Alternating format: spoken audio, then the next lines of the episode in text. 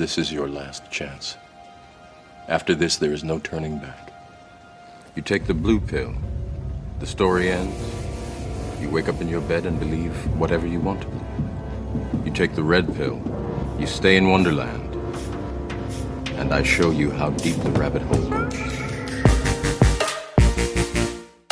Ihr hört Katz, den kritischen Filmpodcast Folge 16 Classics mit Rebecca Görmann. Hallo. Christoph Dobitsch. Hallo. Und heute geht's ganz tief in den Kaninchenbau und aus der Nebukadnezar wieder raus und ein bisschen Kung-Fu-Training und dann wieder zurück, denn wir sprechen über einen der einflussreichsten Blockbuster der letzten Jahrzehnte, The Matrix von den Wachowski-Schwestern und ich bin Christian Eichler. Hi. Christoph, wie willst du einen Podcast machen, wenn du nicht sprechen kannst?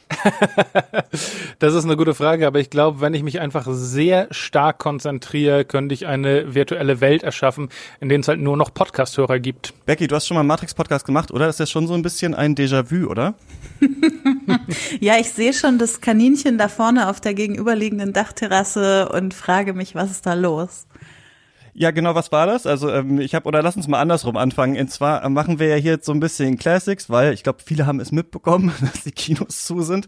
Und ähm, normalerweise lade ich Leute ein und frage, was ist euer Lieblingsfilm? Dann kamen bisher ich will nicht sagen obskure Sachen, aber natürlich lädt man viele Filmkennerinnen, Filmkenner ein, dann kommen halt so irgendwie so ein bisschen auch Randfilme oder Filme für ja, Filmnerds und so weiter. Und ich dachte mal so ein bisschen, lass doch mal einen richtigen Blockbuster machen, einen Film, den jeder kennt und über den ich einfach auch gerne super, super gerne nochmal reden würde, weil ich ganz oft in letzter Zeit äh, an Matrix denken muss. Immer wenn ich irgendeine philosophische Theorie lese oder mir irgendwas Gedanken mache, denke ich, war das nicht auch in Matrix schon drin damals? Hattest du das nicht auch schon mal in Matrix irgendwie äh, äh, gehört? Und dann dachte ich, äh, Christoph, dass ich, ähm, dass ich mit dir da gerne drüber reden würde. Dann kam heraus, dass du tatsächlich neulich mal eine Hausarbeit geschrieben hast, die sich auch auch äh, am Rande mit Matrix beschäftigt und dann habe ich auf Letterbox geguckt und gesehen, Becky, dass du den halt auch sehr gut bewertet hast und dann dich gefragt und dann meintest du, du hast schon mal aber in einem Podcast darüber gesprochen. Ja, genau. Ich war schon bei äh, die filmische Begegnung von Patrick Sweet zu Gast, der dort Menschen einlädt, die über Filme, die ihnen am Herzen liegen, spricht. Äh, und ähm, ja, da haben wir schon mal so ein bisschen Matrix auseinandergenommen aus meiner Perspektive, aus seiner Perspektive, ein paar Perspektiven, glaube ich, ausgelassen, weil auf diesen Film kann man ja aus verschiedensten Richtungen gucken und äh, genau. Also ist vielleicht ein bisschen Special Interest, aber sehr Matrix.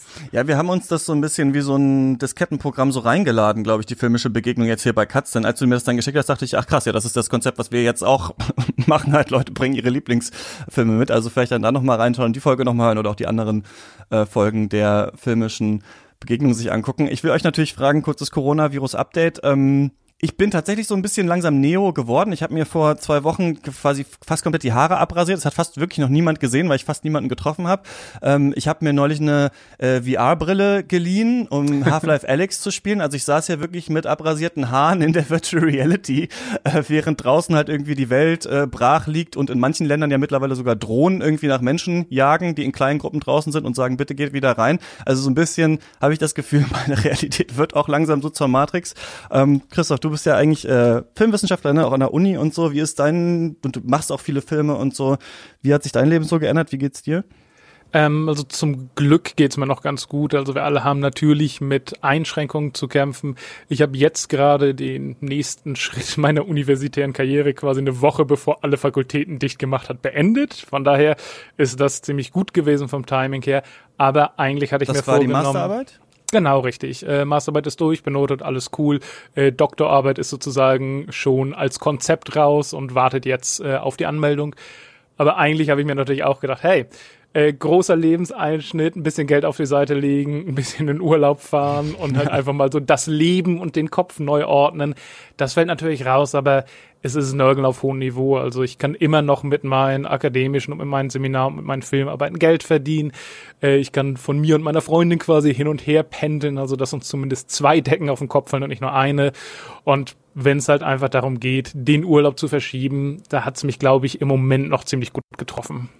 Wie ist bei dir, Becky? Du machst ja ganz viele verschiedene Podcast-Projekte, ne? Bei den Filmlöwen zum Beispiel, dann Frauen reden über Fußball, dann die äh, KulturpessimistInnen, da würde ich ja tippen, das läuft, das kriegt man ja auch so, als merke ich ja auch als Podcaster irgendwie auch so aus dem Homeoffice hin, aber wie ist es sonst so bei dir?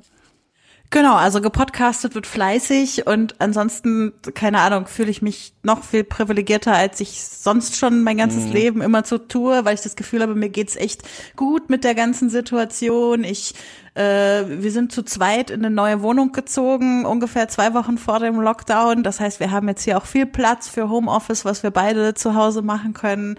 Vorher waren wir so auf anderthalb Zimmern, 45 Quadratmeter. Da wäre das alles ein bisschen enger geworden. Also das hat sich quasi gut gefügt. Ansonsten, ich kann alles aus dem Homeoffice machen. Ich mache so Öffentlichkeitsarbeit beruflich. Das geht super von zu Hause. Ähm, keine Ahnung. Und ich äh, spiele viel auf der Switch gerade. keine Ahnung Ahnung, äh, bin viel bei Zelda und Animal Crossing unterwegs und verbringe so irgendwie meine Zeit. Also äh, natürlich will man irgendwie gerne mal ein paar andere Menschen auch wiedersehen jetzt so, aber es ist auch nicht so, dass ich nichts zu tun hätte. Also diese Woche jeden Abend irgendeine Videokonferenz, irgendein Spieleabend oder irgendeine Podcastaufnahme. Also die Kalender sind weiterhin voll. Okay, klingt ja ganz gut. Ja, genau, ist natürlich super privilegiert.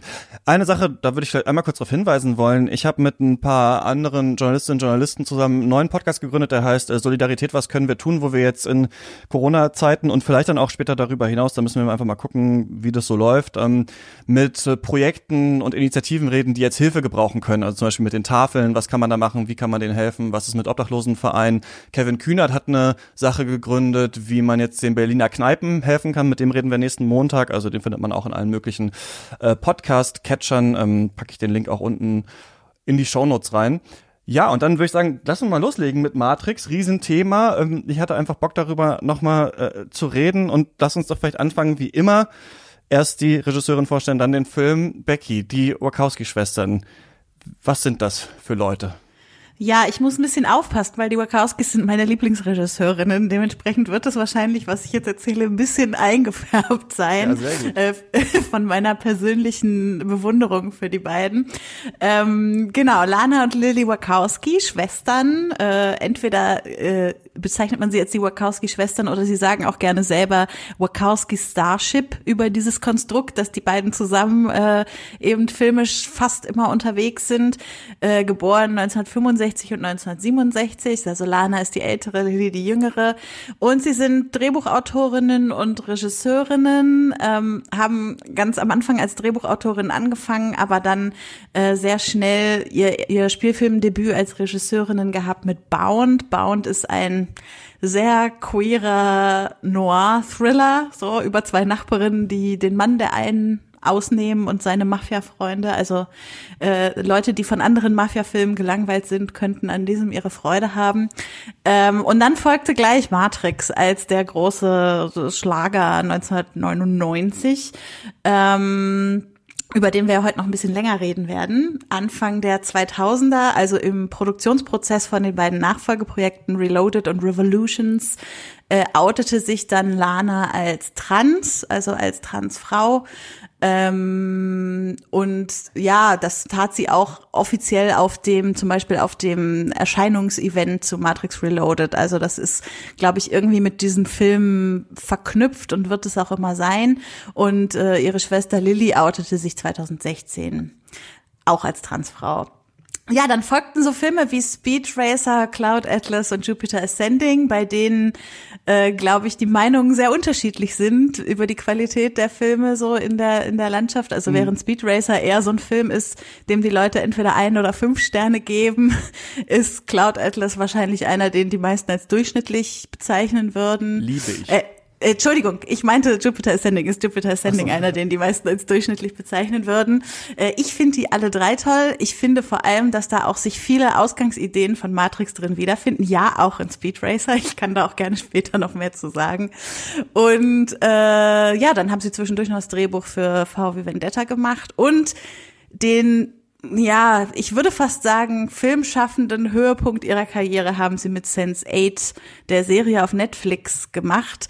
Äh, ich nenne es deshalb Höhepunkt, weil ich das Gefühl habe, in der Serie kulminiert sich alles, was das Filmschaffen der Wachowskis auszeichnet. Also es gibt irgendwie dunkle Zukunftsdystopien, aber immer kombiniert mit so einem bisschen bunten, over the top.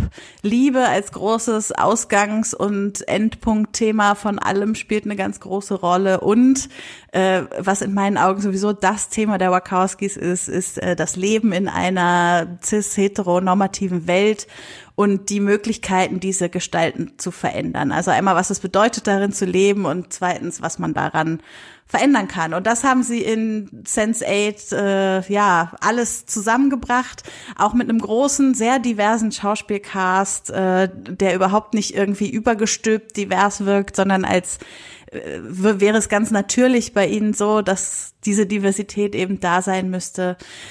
Als Sense8 dann abgesetzt wurde, haben die Fans der Serie noch ein zwei, also zweiteiliges Serienfinale erwirkt. Also es gab dann nochmal zwei 90 Minuten. Und dann haben Lana und Lilly eigentlich das Karriereende bekannt gegeben, beziehungsweise ihre eigene Firma zugemacht, weil sie gesagt haben, sie haben nicht das Gefühl, ähm, die Studios würden ihnen noch die Menge an Geld geben, die sie benötigen, um die Welten, die es in ihren Köpfen gibt, entstehen zu lassen. Also sie sagen auch, sie machen am liebsten Mehrteiler, sie haben das Gefühl, dass ihr Erzählen da am besten zu passt und sie brauchen halt für ihre Welten irgendwie viel CGI und so weiter und wenn sie das Geld für ihre queeren Geschichten nicht kriegen, dann wollen sie eben keine Filme mehr machen. Aber 2019 kamen dann zwei große Ankündigungen. Erst wurde bekannt gegeben, dass Lily Wachowski ähm, Co-Showrunnerin der Serie Work in Progress wird und dort auch Episoden schreibt. Ähm, das ist eine Serie über eine Person, die Fat Queer Dyke ist äh, also da thematisch auch sehr im Spektrum, was die Wachowskis auszeichnet. Und dann natürlich die große Ankündigung, dass Matrix 4 gedreht werden soll von Lana Wachowski, der 2021 erscheinen soll. Also ein Nachfolger für Matrix Revolutions, wieder mit den alten SchauspielerInnen, aber auch mit ganz vielen anderen SchauspielerInnen, mit denen die beiden im weiteren Verlauf ihrer Karriere schon zusammengearbeitet haben. Also so der halbe Cast von äh, Sense8 wird auch bei Matrix 4 mitspielen und ja, äh, dann werden wir schauen, ob die Filmkarriere der beiden nach diesen beiden Projekten noch weitergehen wird oder wie sich das Ganze weitergestalten wird. Genau, Lawrence Fishburne glaube ich nicht dabei, wenn ich mich richtig äh, entsinne. Ähm, und sehr spannend auf jeden Fall das Projekt. Leider jetzt natürlich Produktionsschwierigkeiten, die so mhm. wohl so äh, auch so weit gekommen äh, sind, dass ähm, in Babelsberg jetzt richtig viele Leute gefeuert wurden, ähm, weil wegen Corona da gerade irgendwie nicht gedreht werden kann, halt, weil die eigentlich da schon in den Vorproduktionen sind. Das ist auf jeden Fall sehr schade. Und ich weiß noch, Jupiter Ascending, der wurde dann so ein Jahr verschoben oder so. Ich weiß nicht, ob ihr euch daran noch erinnern könnt. Der sollte schon rauskommen, dann gab es schon einen Trailer und dann hieß das so, ach nee, kommt erst nächstes Jahr. Der hatte so ein bisschen schwierige Produktionsbedingungen, so wie jetzt dieses New Mutants, was irgendwie jedes Jahr einmal angekündigt wird und dann äh, nie rauskommt. Aber ich bin sehr, äh, ich würde sehr gerne Mäuschen spielen, ich wüsste sehr gerne, was das Drehbuch Drehbuch ist bei Matrix 4 und bin natürlich mega gespannt ähm, darauf. Aber ich glaube, wir müssen vorher, Christoph, eine andere Frage klären und zwar, what is the Matrix? What is the Matrix? Äh, sehr gute Frage, nicht ganz leicht zu beantworten. Wir werfen uns mal kurz zurück ins Jahr 1999. Es gibt ein Buch von dem äh, Kulturwissenschaftler und Journalisten äh, Brian Raftery, das ist betitelt Best Movie Year Ever, How 1999 Blew Up the Big Screen. Und darin propagierte eben die These, die immer wieder aufgegriffen wurde von irgendwelchen News-Outlets, 1999 ist das größte Jahr im Hollywood-Kino. Da haben wir sowas wie Six Sense, Fight Club, Magnolia, Being John Welkutch, Blair Witch Project, American Beauty, Star Wars Episode 1, Eyes Wide Shut. Eine Menge Filme, die halt damals schon eine große Welle gemacht haben, die auch so ein bisschen auch mit unterschiedlichem Erfolg Arthouse-Kino und Mainstream in Hollywood plötzlich zusammengebracht haben und eben bis heute ziemlich großen popkulturellen Einfluss genießen. Und in diese Riege reiht sich eben auch The Matrix oder zu Deutsch nur Matrix ein. Schade, dass er nicht die Matrix auf Deutsch heißt. Ja. Ich mir dann so gedacht, das wäre eigentlich irgendwie einfach cool. die Matrix. Ja. Es ist auf jeden Fall äh, Grund zur Verwirrung, wie und wo der Artikel dahin kommt. Aber äh, Matrix, wie ich ihn ab jetzt einfach nennen würde, führt vielleicht sogar diese Liste ein wenig an, was eben den nachhaltigen Einfluss angeht. Du hast eben schon gefragt, what is the Matrix? Und das war auch der große Werbeslogan, damit so ein riesigen Soundtrack von Marilyn Manson und Rage Against the Machines hoch und runter MTV gesendet wird. Also kleine Werbespots, die viel Action zeigen, atemberaubende Special Effekte und sagen, was ist die Matrix? Ihr müsst es sehen, um zu glauben. Im Film Matrix erleben wir die Geschichte des Hackers Neo, der herausfindet, dass Spoiler Alert, fast die ganze Menschheit in einer Computersimulation der sogenannten Matrix lebt. Es gibt eine kleine Truppe von Rebellen in der echten Welt, angeführt unter anderem von Morpheus und Trinity und die beiden leisten erbittert Widerstand und erzählen Neo, dass er der Auserwählte ist, der ihrer Rebellion zum Sieg verhelfen kann, wenn er nur fest genug an sich glaubt. Der Film passte geradezu perfekt in die damalige Stimmung, Year 2K, ähm, Jahrtausendwende, PCs in jedem Wohnzimmer, das Internet kommt gerade so richtig in Fahrt. Die Filmwelt ist schon lange so ein bisschen verliebt in diese virtuellen und Cybergeschichten, aber konnte nicht so ganz den Grip bekommen, wie es Matrix geschafft hatte. Außerdem bildete er halt ein super Gegengewicht für Science-Fiction-Fans, die aus Star Wars rausgewachsen sind und ein bisschen erwachsenere, tiefgründigere Unterhaltung haben wollten. Keanu Reeves hatte nach langer Zeit auch mal wieder einen großen Hit. Die Rolle sollte eigentlich Will Smith spielen, aber laut einer Anekdote hatte das Drehbuch nicht kapiert und sich für Wild Wild West entschieden. Ähm, keine gute Wahl, denn äh, Keanu wurde das Idol einer Ki kleinen Kinogeneration von Teenagern, die sich Ledermäntel umwarfen, Sonnenbrillen aufsetzen und mit Zitaten um sich schmissen. Die Akademiker der Welt jubelten auch, weil nach langer, langer, langer Zeit gab es mal wieder einen Blockbuster, der nicht nur riesig erfolgreich mit den Young People ist, sondern auch genug philosophische Themen hatte und danach lechzte besprochen zu werden. Der Film selbst macht, wenn man ihn in seine Einzelteile auseinandernimmt, gar nicht so viel neu, sondern schöpft eher auch wie die klassischen Star Wars Filme aus einem riesigen Fundus an Referenzen. Wir haben östliche und westliche Philosophie, Taoismus, Plato, Baudrillard, dann haben wir sowas wie Alice im Wunderland, alte Kung Fu Filme, Anleihen in Anime und Mangas, Ghost in the Shell, 80er Science Fiction, Blade Runner, Terminator, Philip K. Dick, Die Welt am Draht, uh, The List goes on and on and on and on. Aber wie eben bei den klassischen Star Wars Filmen sind halt nicht die Einzelteile das Besondere daran, sondern wie die Wachowskis es geschafft haben, das eben zu einem kohärenten Film mit einer großen Version zusammenzuklöppeln. Und das war ein ganz schön zündender Funke. Die eine Sache, die wirklich neu und maßgeblich war für den Erfolg und das Marketing des Films, waren halt die fulminanten Trickeffekte, unter anderem die sogenannte Bullet Time, wo die Zeit einzufrieren scheint und sich die Kameras trotzdem weiter bewegen. Und das war damals ein gigantisches Aushängeschild und hat für die kommenden Jahre jede billige Comedy dazu verleitet, mindestens eine Matrix-Parodie mit diesem Trickeffekt zu machen. Der enorme Erfolg von Matrix und auch teilweise der enorme Überraschungserfolg, gab dann den Wachowskis den Freipass, den Film zu einer Trilogie auszubauen. Der zweite Teil, Matrix Reloaded, kam 2003 in die Kinos, aber damit verbunden war auch eine andere transmediale Erzählstrategie. Denn im gleichen Jahr 2003 erschien das Videospiel Enter the Matrix mit den Originaldarstellern aus dem Film als Synchronsprecher, das so eine Art Brückenstory erzählt. Und außerdem gab es den Animationsfilm Animatrix, das war eine Sammlung von Kurzfilmen, die halt mit unterschiedlichen kleinen Geschichten die Welt der Matrix ausbauen. Im selben Jahr, immer noch 2003, erschien dann am Ende im September äh, der dritte Teil direkt Matrix Revolutions. Und obwohl beide Filme zwei und drei ziemlich erfolgreich waren kommerziell, waren sie halt nicht der große Knüller wie der erste Teil. Und gerade der dritte Teil brach an den Kinokassen ein bisschen ein. Das Publikum war manchmal nicht ganz zufrieden mit der Richtung, in der die Trilogie aufhörte. Und der Hype um Matrix schien erstmal zumindest ein bisschen gedämpft, wenn nicht sogar auf Eis gelegt. Und wie wir eben schon gehört haben, letztes Jahr 20-jähriges Jubiläum des ersten Films, große Ankündigung Matrix 4. Und ob wir uns darauf freuen oder nicht, stellen wir heute bestimmt schnell fest.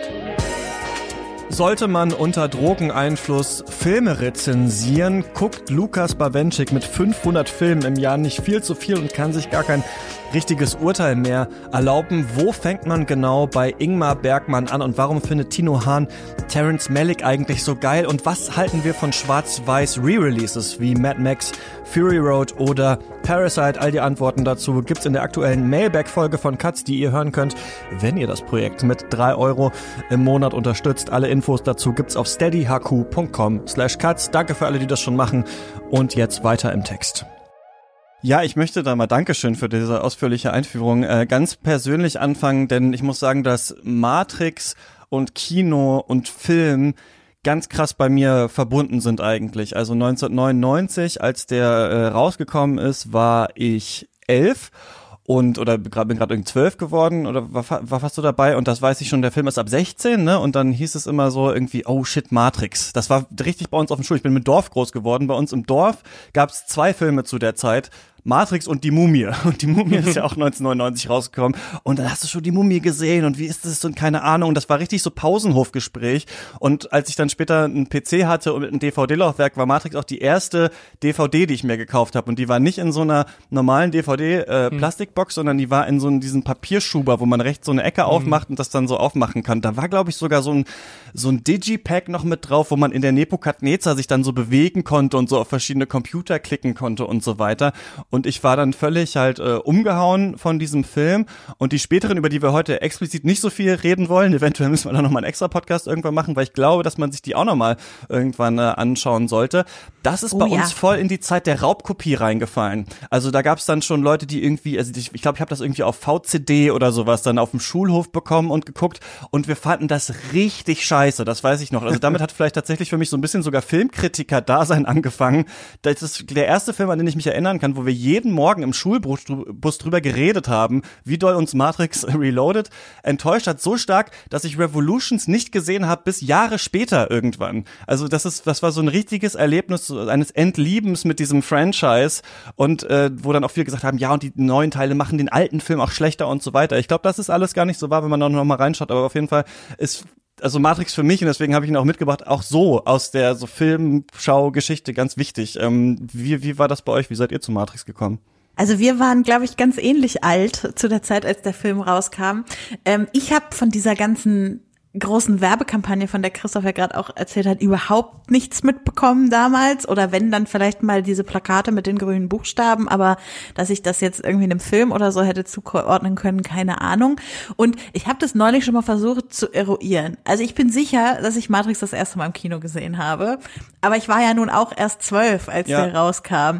Also habe ich ihn vermutlich erst Jahre später bei irgendeinem Rescreening im Programmkino oder so gesehen. Aber ich habe ihn auf jeden Fall im Kino gesehen und ähm, ich bin sicher, also vielleicht war es im Zuge quasi bevor dann äh, Reloaded und Revolutions rauskam, weil ich bin wiederum sicher, dass ich Reloaded und Revolutions, bei Reloaded war ich fast äh, 16, bei Revolutions war ich's ähm, so, dass ich die dann mit Freunden im Kino geguckt habe und ähm, das heißt, ich war vorher vielleicht nicht ganz so gehypt wie die meisten um mich rum, die in diesem Kino saßen. Ähm, aber als ich ihn dann gesehen habe, war ich echt so weggefegt. Also ich glaube, äh, alles, was ich an Science Fiction heute mag, hat damit angefangen. Also, weil ich davor, keine Ahnung, vielleicht ist das auch dann der Unterschied in der Sozialisation. So ich als Mädchen auf dem Schulhof, das waren halt nicht die Gespräche, die wir da geführt haben über irgendwelche Sci-Fi-Filme. Ähm, und das hat mich dann umso mehr gepackt, weil es so so besonders war, dass dass ich irgendwie, also ich erinnere mich bildlich, wie ich in den Sitz zurückgeschoben wurde von diesem Film. Das erinnere ich mich nur bei diesem Film und bei Herr der Ringe 2. Das sind die einzigen beiden, an die ich jemals diese Erinnerungen habe. Und äh, wirklich, also es ist, äh, es hat mich sehr geprägt, wie dieser Film in mir gewirkt hat und wie mein ganzes auf Sci-Fi-Filme gucken gewirkt hat, ja. Mhm. Ja, also ich war tatsächlich nur ein paar Jahre älter als sie, aber trotzdem eben so diese paar Jahre. Deswegen habe ich das bestimmt auch einfach leicht anders rezipiert. Aber bei uns im Freundeskreis in, in, in dieser äh, jungen Teen-Clique war das auch auf jeden Fall der Hot Shit. Also wir sind auf die Action abgefahren, äh, wir sind auf die Philosophie abgefahren. Für viele Leute war es halt wirklich so eine Kette von Aha-Erlebnis. Also wir kannten halt diese Art von Science Fiction fast gar nicht. Und auch wenn es halt äh, jetzt rückblickend natürlich, was es, was es schon so oft gab, also die Idee, was? Und der lebt in der Computersimulation und vielleicht wir ja auch. Und ähm, es gibt keinen Löffel und bliblablub. Also diese ganzen äh, kleinen Philosophiehappchen, die man da mitbekommen hat, waren was, wo wir äh, gerne und passioniert drüber geredet haben. Und dann haben wir uns halt auch einfach super gern die Actionsequenzen angeguckt. Also diese letzte Szene, wo sie da irgendwie plötzlich äh, We Need a Lot of Guns mäßig ausrüsten und da äh, den Kugelhagel abfeuern, das war für uns genauso krass wie die Philosophie. Und ich weiß, einer aus unserer Klasse, der auch immer so ein bisschen so ein PC-Freak war und ein bisschen so ein Loner, der ist Wochen, wenn nicht Monate lang tatsächlich mit Trenchcoat und Sonnenbrille in die Schule gekommen, weil er Matrix so geil fand. Schönen Gruß, wo, wo immer du sein magst.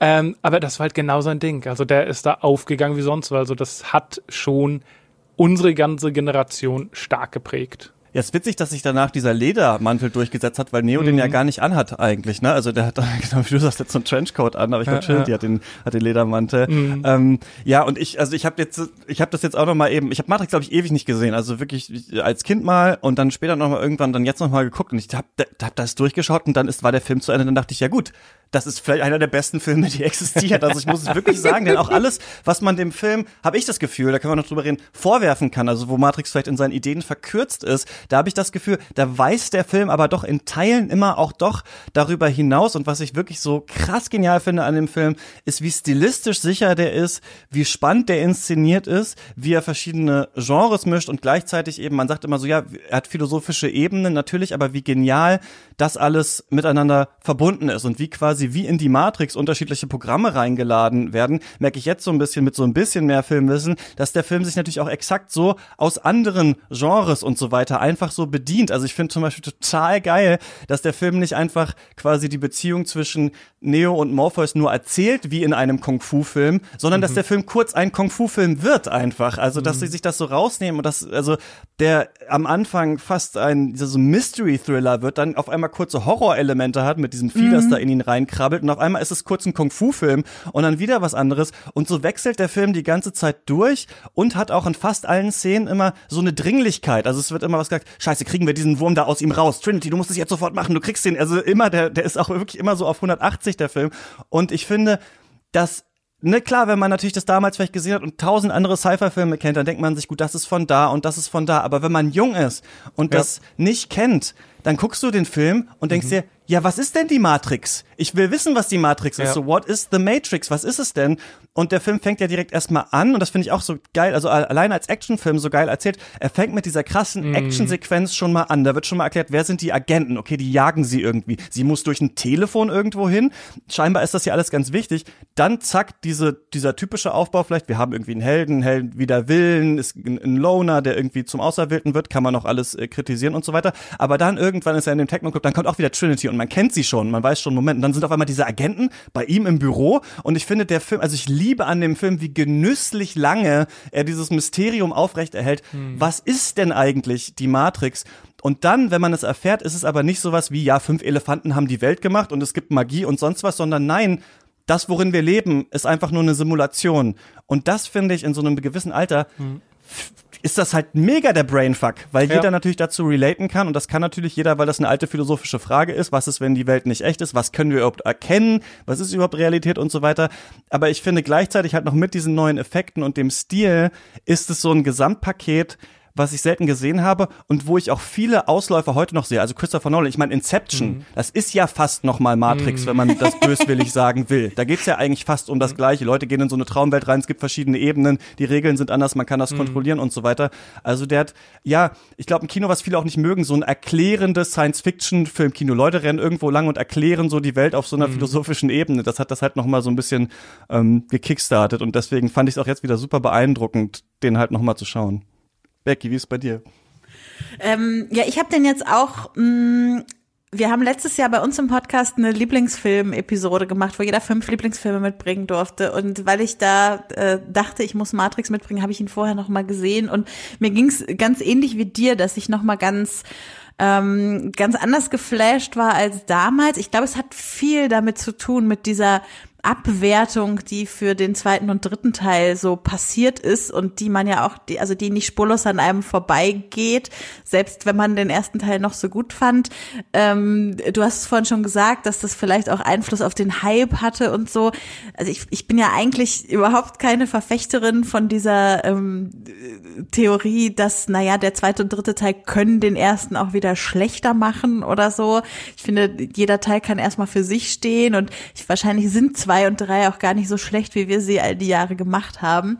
Ähm, genau, und da war es für mich ein, ein, ganz ähnlicher Effekt, äh, wie du ihn jetzt gerade beschrieben hast. Ich finde halt, dass für mich noch mal ganz viel dazugekommen ist äh, durch die. Es gibt den einen wahnsinnigen Artikel, den ich dazu gelesen habe bei Mary Sue, ähm, äh, Decoding the the Trans Matrix oder so, ähm, Decoding the Transgender Matrix, genau.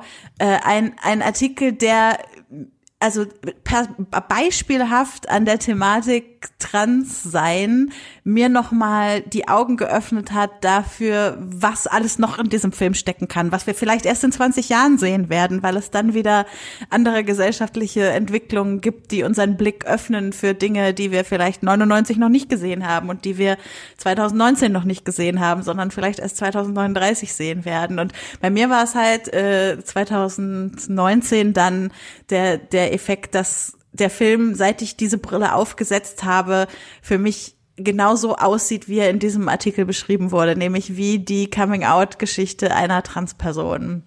Und das ist schon, schon faszinierend, weil einerseits könnte man jetzt sagen, ja, das ist jetzt so eine Interpretation, die irgendwie im Nachhinein da drauf gedrückt wird und das haben die ja überhaupt nicht intendiert und so. Aber also wenn alles, was Lilly und Lana auch dazu sagen, ist immer, äh, dass ihnen wichtig ist, wie fluide Kunst sein kann und wie Kunst sich verändern kann über die Jahrzehnte. Und natürlich waren sie beide noch nicht out als Transfrauen, als sie Matrix geschrieben und gemacht haben. Aber das heißt ja nicht, dass sie nicht schon Transfrauen waren.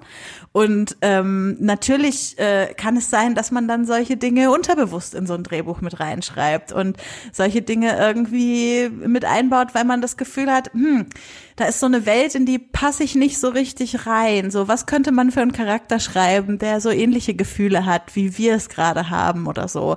Und so hat Lilly zum Beispiel auch 2016 bei den Glad Awards äh, gesagt, wie sehr sie das äh, appreciated, dass die Leute jetzt diese Interpretation auf diesen Film anwenden und dass sie das Gefühl hat, dass sie auch selber ganz viel nochmal dabei lernt über ihren eigenen Film und so. Und ich meine, wie geil ist es eigentlich, dass man da ein Stück Kunst hat, was sich über 20 Jahre, also es, es verändert sich nicht in sich, aber die, die Welt drumherum verändert sich und so kann sich plötzlich der Blick auf das Stück Kunst total wandeln. Das fasziniert mich mega. Ja, in diesen Artikeln dazu, also es ist jetzt quasi auch nicht nur so, dass man jetzt sagt, okay, Neo kann man als Transfrau lesen, weil er eben in einer Gesellschaft ist, in die er nicht reinpasst und da muss er raus, sondern dass auch so viele an, so kleinteilige Sachen an dem Film irgendwie so da reinpassen, ne? Also zum Beispiel, dass er dann eben erstmal, wenn er raus ist, dauert das lange, bis sie seinen Körper irgendwie umgebaut haben. Zum Beispiel, äh, ne, da liegt er da auf dieser äh, Bahre oder zum Beispiel ist es so, dass ähm, äh, jemand sagt, eigentlich holen wir Leute, die so alt sind wie du, nicht aus der Matrix raus, ne? Wo es ja mhm. auch quasi in so Antitrans-Diskursen diese Meinung gibt, dass man sagt, so, ja, das geht halt nach der Pubertät eigentlich nicht mehr richtig, dann kannst du es nicht mehr machen, du musst jetzt das Leben weiterleben und so weiter. Also quasi, dass ja. tatsächlich so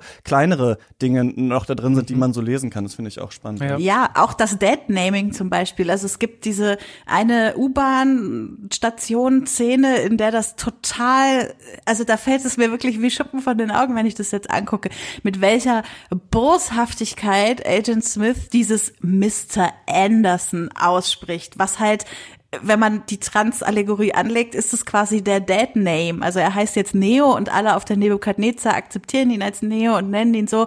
Und dieser olle Agent Smith haut immer wieder dieses Mr. Anderson raus und quält ihn sozusagen damit. Und ich finde zum Beispiel auch, eine der Sachen, wo ich mich früher gefragt habe, ist das eine Schwäche des Films oder verstehe ich es nur nicht so ganz, ist, warum nimmt Neo eigentlich die rote Pille? Warum entscheidet er sich so? Und diese Entscheidung zum Beispiel kann man vor dem Hintergrund, das Ganze als den Outing-Prozess einer Transperson anzusehen, verstehe ich die plötzlich viel besser, weil wenn ich mich in einer Welt so nicht passend fühle, dann ist halt die Entscheidung für die Wahrheitspille viel logischer, weil ich hoffe, dass es einen Grund dafür gibt, dass ich mich in dieser Welt nicht so passend fühle. So, und dass ich da irgendwie was dran verändern kann an diesem Zustand. Und ich meine, wenn man sich den finalen Monolog des Films anguckt, also dieses, diese Kriegserklärung an die Maschinen, den Neo da hält, wo es irgendwie geht um, er will eine world without rules and controls, without borders and boundaries, a world where anything is possible. Das könnte auch aus einer Rede sein von einem Transaktivisten, so. Also es ist echt extrem krass, wie sehr das da drin steckt. Ja, also ähm, ich finde diesen Transdiskurs äh, so interessant, dass ich da auf jeden Fall ganz kurz weiterreden will. Nur um ganz kurz an die Frage von eben anzuknüpfen. Ich glaube, von uns drei bin ich auf jeden Fall der Matrix gegenüber am meisten abgekühlt. Ich finde es immer noch ein starker Film, aber eben dadurch dass er in meiner Welt schon so oft kopiert wurde und dass ich sozusagen äh, sowohl spätere als auch frühere Filme gesehen haben, die dann doch mehr Anklang bei mir hatten, war es halt kein neues Wow-Erlebnis, sondern eher so ein Kopfgucken für mich. Aber ja, tatsächlich auch ich, äh, obwohl ich nicht in der in der äh, Trans-Szene drin bin, habe mitbekommen, dass da so 2015, 16 im Zuge dieses Outings haben wir auch vorhin drüber gesprochen, eben eine Menge, Menge, Menge unglaublich spannende, verdammt schlüssige Essays rausgekommen sind, die den Film eben so lesen. Und ich glaube auch, es ist halt Unsinn zu sagen, ja, okay, der Film wurde von Leuten gemacht, äh, bei denen rausgekommen ist, dass es Transfrauen sind oder die äh, sich, sich zu Transgender bekannt haben und deswegen ist alles in dem Film Transgender und nur so kann man den lesen. Also das wäre überspitzt. Aber äh, Becky, ich gebe dir total recht da sind so viele Dinge drin, die vielleicht bewusst oder unbewusst eingeflossen sind, dass die Argumentation eben fantastisch sind. Und äh, also ich, ich hatte so ein vierminütiges Video auf YouTube gefunden, äh, was für Leute, die halt irgendwie gerade gar nicht kapieren, worum es geht, bestimmt ein super Einstieg ist, von Filmrunner, The Matrix als Transgender-Metapher. Und da gibt's auch ganz viele weiterführende Artikel. Und ähm, eine Sache, die ich selten sehe, aber die ich schon öfter gelesen habe, ist, dass es tatsächlich wohl noch explizitere Versionen gab. Also es gibt die eine Figur, also die Switch genannt wird und die mhm. war in frühen Drehbuchentwurf tatsächlich so angelegt, dass sie quasi in der Real World eine Frau ist und wenn sie in die Matrix geht, ein Mann wird. Ah. Deswegen Switch. Ähm, und auch, also das habe ich vorhin als YouTube-Kommentar gelesen, wo ich denke so, alter Schwede, entweder seid ihr die genialsten Leute aller Zeiten, was wird überinterpretiert, in diesen Endenmonolog, Becky, den du erwähnt hast, wo er sagt, ja, maybe you're afraid of us and you're afraid of change, but we are here and wake up. Da zoomt die Kamera auf die Fehlermeldung ran, die sagt System Failure und die letzten beiden Buchstaben der Worte sind halt System M und Failure F, Male, Female. Und die Kamera geht dann dazwischen.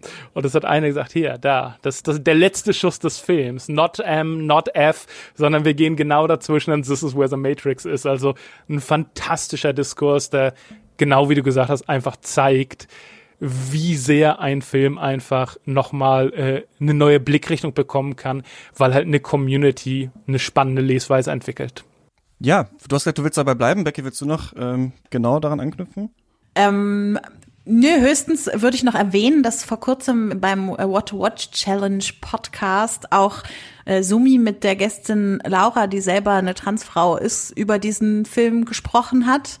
Äh, was glaube ich auch noch mal spannend ist, nicht also dass nicht nur wir drei Cis-Personen hier irgendwie so eine Interpretation darauf anwenden, sondern da auch noch mal Own Voices zu hören, kann ich sehr empfehlen, da noch mal reinzuhören. Suche ich mal den Link raus und packe ich in die Podcast-Notes rein. Was ich immer schon mal sagen wollte zu Matrix, ähm, das ist, dass ich das so cool finde, wie hier mit philosophischen Gedanken, die es lange schon gibt, ein Universum kreiert wird und Anschlussfragen gestellt werden und in das Universum eingebettet werden. Ich habe das selten so clever in einem Film gesehen und je länger ich gesucht habe, desto mehr Sachen sind mir noch aufgefallen. Ich werde das jetzt nicht alles in einen Redebeitrag packen, weil es wirklich Overkill ist, aber was ich total spannend finde, erstmal an, an The Matrix an sich, halt neben ne, dem ganzen stilistischen, dem, wie das erzählt ist, äh, den, den ganzen Action-Szenen, wobei ich übrigens sagen muss, ich habe das Gefühl, Matrix ist aus diesem Hänger, aus diesem Loch raus, wo das visuell uncool war eine Zeit lang. Ich habe das Gefühl, jetzt gerade ist das wieder alles mega cool. Der Style, die Brillen, die Klamotten und sowas. Also wenn man sich, wenn man mal auf Instagram oder auf Tinder oder sowas unterwegs ist, so der Style kommt zurück und auch diese Rave-Party am Anfang, wo ich vielleicht gesagt, das ist ein bisschen übertrieben oder so, würde ich sagen, nee, eins zu eins könnte das heute eigentlich so aussehen. Leute könnten genau das anhaben. Diesen Trinity hat so coole Klamotten auch in diesem Film an. Also das finde ich ähm, super. Ach, plus, was mir jetzt gerade noch einfällt, so nicht nur, dass Sachen ähm, speziell auch queer gelesen werden können, einfach auch geil diverser Cast, ne? Also auch mhm. total cool. Du hast ja, äh, glaube ich, vier schwarze Personen zum Beispiel da in Hauptrollen in dem Film und so weiter. Also und auch vom Style her ist auch so ein sehr queerer, cooler Style, den die Leute alle haben, nicht so klischee-mäßig und so. Das finde ich auch, also was in Sense 8 wahrscheinlich später noch viel stärker ist, ist hier auch schon angelegt, finde ich. Was ich so geil finde, ist aber, dass es gibt schon lange halt dieses natürlich Gedankenexperiment in der Philosophie oder den Gedanken, dass halt die Welt nur eine Täuschung ist. Ne? Also das ist bei schon bei Platon gibt es ein bisschen im Höhengleichnis, aber es gibt es auch bei René Descartes, der somit als Vater der modernen Philosophie auf eine Art geht. So gibt es einen täuschenden Geist vielleicht, ne, der alles mir nur vorspielt.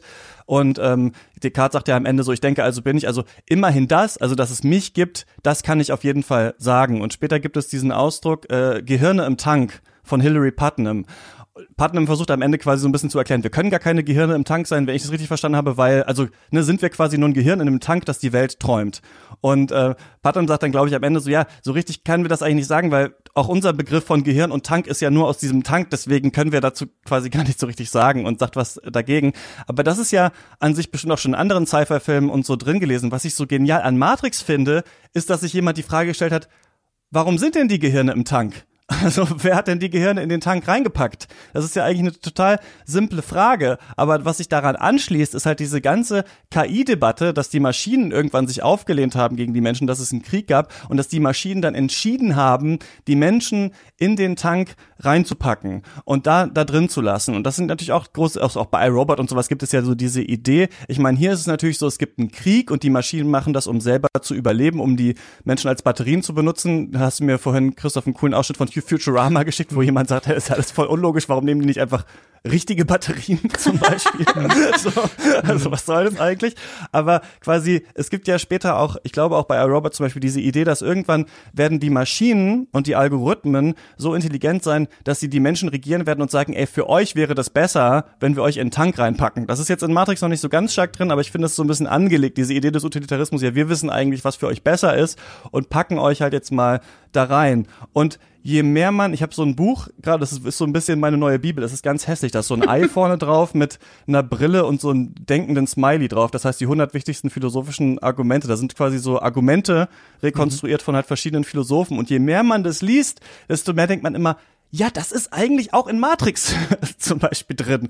Zum Beispiel, es gibt ja diesen Monolog von Agent Smith irgendwann, der erklärt, ey, also, und das ist quasi auch die nächste Frage, die sich anschließt, ist, ne, okay, also die Gehirne sind mit Tank und irgendwer hat den Tank gebaut. Aber was läuft eigentlich in den Gehirnen ab? Also warum ist da eigentlich die Welt von 1999 drin und nicht irgendeine andere Welt? Und da sagt ja Agent Smith irgendwann, die Menschen haben die Welt nicht akzeptiert. Wir haben versucht, eine perfekte Welt denen zu geben. Wir haben versucht, das Paradies zu machen.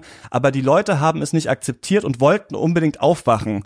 Und das ist quasi, habe ich jetzt auch neulich ähm, quasi gelernt, der Begriff der Theodizee, das ist quasi in der Philosophie und Religionswissenschaft die Frage, warum gibt es das Böse? Also warum hat Gott, der allmächtig und allgütig ist, denn das Böse gemacht? Und eine Antwort wäre, weil es sonst den freien Willen nicht gäbe. Also wenn die Welt nur gut wäre und alles super wäre und man das Böse nicht wählen könnte, dann wären die Menschen quasi nicht frei. Also erst in der schlechten Welt kann der Mensch frei sein und so weiter. Und so ist es so, dass in ganz vielen Ecken von Matrix clevere Ideen sind, aber ich würde sagen, es ist quasi nicht so, ja, da hat einfach jemand alles aus dem Philosophie-Grundkurs mal reingeklatscht, sondern, und das finde ich, um da jetzt mal zum Ende von diesem Monolog zu kommen, das Geniale an Matrix ist das, das ergibt alles in der Welt Sinn, dass sich unterschiedliche Personen diese Fragen stellen. Also warum ist das eigentlich so? Wer hat das eigentlich gemacht und so weiter? Und deswegen ist es so ein tatsächlich Potpourri philosophischer Ideen. Ich würde sagen, wenn man jung ist und das guckt, ist das ein krasser Ausgangspunkt danach zu sagen, okay, ich lese mal Descartes oder ich gucke mir mal das an oder ich stelle mir mal diese Fragen. Und das finde ich an Matrix einfach total beeindruckend, als ich das jetzt nochmal gesehen habe. Ja, da würde ich gerne direkt ein bisschen anschließen und äh, zwar zum einen mit so einem kleinen Querverweis, was, was diese Brain in a Vet Sache angeht. Die hat eine ihrer neuesten Wendungen vor gar nicht allzu langer Zeit erfahren, nämlich 2006 äh, mit dem sogenannten Simulationsargument, was auch immer wieder rezitiert wird von Nick Bostrom. Ähm, ist eine interessante Kiste, äh, kann man überall finden und sich durchlesen. Der sagt halt sinngemäß, rein mathematisch, wenn wir es durchgängen, ist die Wahrscheinlichkeit, dass wir alle jetzt gerade in der Simulation leben, äh, fast gegen 100 Prozent oder beziehungsweise zumindest sehr, sehr, sehr, sehr hoch. Es sei denn, wir gehen davon aus, dass wir nie lebensechte Simulation äh, erschaffen werden. Also en entweder denken wir, die Menschheit wird quasi diese Post-Humanity nie erreichen oder wir denken, wir werden das tun und wenn wir das denken, können wir halt logisch dafür argumentieren, dass die Wahrscheinlichkeit, dass es jetzt schon der Fall ist, riesig hoch ist. Also das hat mir mal jemand witzigerweise mhm. auf einem Festival besoffen erzählt, dass äh, Elon, dass, ähm, dass Elon stimmt, Musk daran stimmt. glaubt. Also dass ja, Elon ja, Musk ja, an dieser und ich habe aber, da müssen wir jetzt nicht reingehen. Ich habe nur nicht verstanden, was ich daran nie verstanden habe, ist, sagen wir mal, es passiert. Also man kann ja, wie kann man denn jetzt eine Wahrscheinlichkeit ausrechnen für etwas, das eventuell mal passieren wird? Das habe ich nie verstanden daran. Deswegen habe ich mich weiter damit nie beschäftigt. Aber ich würde Becky gerne mal wieder hören. Hast du denn, ich wollte gerade sagen, dann würde ich dir mal was vorschlagen, weil du bist ja tatsächlich äh, wahrscheinlich der große Fan, war schon mal in anderen Podcast.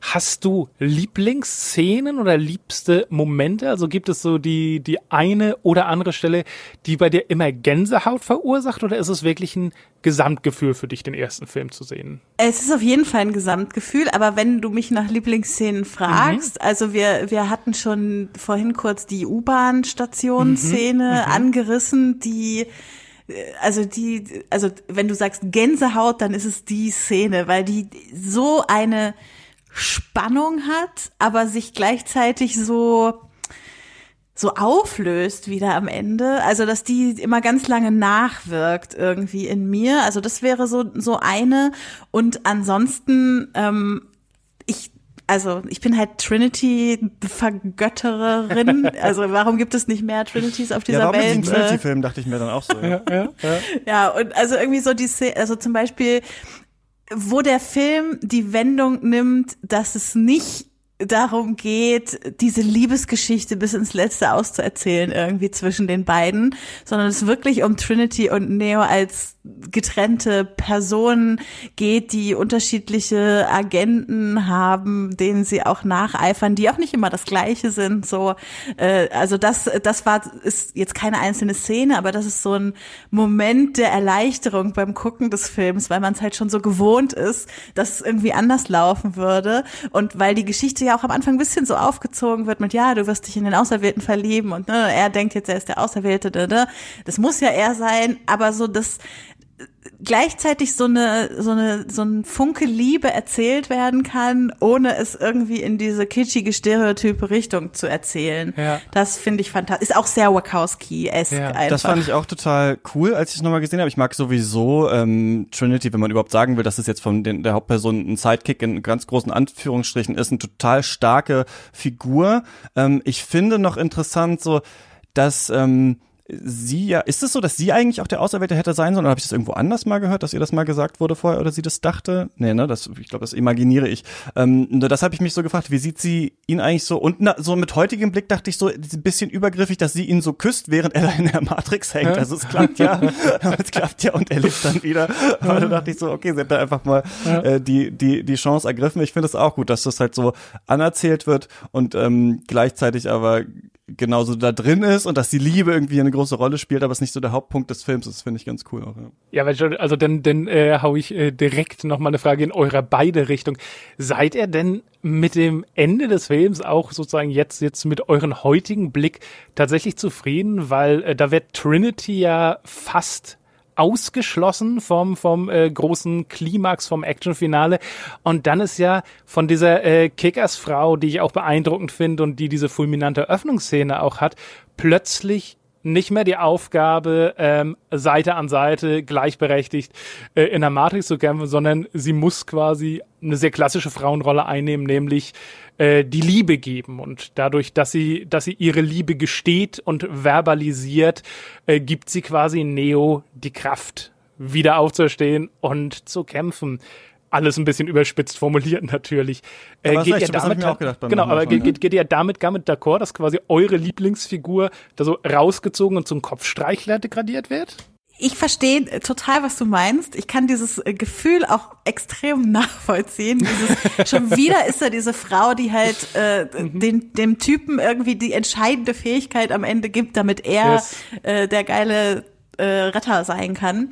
Ähm, ich glaube, weshalb ich heute nicht so kritisch darauf gucke, wie ich das vielleicht bei anderen Filmen machen würde, ist, weil ich mir angucke, wie die Wachowskis grundsätzlich mit dem Thema Liebe in ihren Filmen umgehen und wie das einfach wirklich, also egal welchen Film wir uns angucken, es, es ist immer Liebe ist der Ausgangs- und Endpunkt von allem und das ist überhaupt nicht so ein so ein kitschiges, ähm, gefühlsduseliges Konstrukt irgendwie bei den beiden, sondern etwas, was das klingt jetzt kitschig, wenn ich das in Worte fasse, aber es ist gar nicht so. Es ist etwas, was die Leute zum Leben brauchen, so. Und das ziehen sie sich halt aus ganz unterschiedlichen Quellen, in den unterschiedlichen Filmen.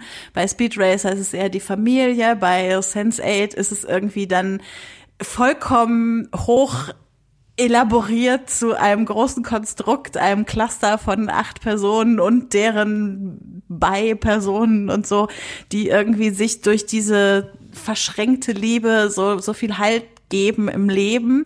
Und wenn ich das quasi rück darauf anwende, was sie in Matrix gemacht haben, dann, dann bin ich nicht so wütend darauf, wie es bei anderen Filmen wäre. Ich finde das ganz spannend, weil hier ist natürlich dann wieder die Frage, wie ist die Lesart, ne? Liest man das wohlwollend dahin, wie man sich das jetzt halt vorstellt, oder wie du das jetzt sagst, äh, Becky, so auch über die anderen Texte hinaus, ne? Kannst du eine Handschrift mhm. erkennen und sagst du, deswegen verzeihe ich das jetzt hier, diesen Kniff. Und ich finde, ähm, dass sich eine interessante Frage so ein bisschen auch anschließt daran, an diese Lesartfrage, ein bisschen über den Umweg der Philosophie vielleicht. Und das ist die Sache, wenn wir uns Matrix anschauen und auch V wie Vendetta, der ja äh, von den Wachowskis immer noch geschrieben wurde. Mhm. Das sind beides Filme, die auch in so eine Incel-Verschwörungstheoretiker, die Welt belügt uns, Wake-up-Schiepel-Richtung interpretiert mm. werden. Also gerade diese Anonymous-Maske auch, die dann auch für sehr so rechtspopulistische, rechtsradikale Sachen genommen wurde. Diese Idee, also wenn man quasi mit einem rechten Blick Matrix guckt, ja, und dann ist, glaube ich, nämlich die große Frage, glaube ich, die, die man auch nachdem man den Film wirklich stellen sollte, also ich stellen sollte, ist die, mit der der Film anfängt, ist What is the Matrix? Also was ist denn die Matrix? Was meint denn der Film? Man kann das natürlich auf einer ganz klaren äh, Sicht lesen, die Matrix ist eben die Welt jetzt und das ist eben Traum.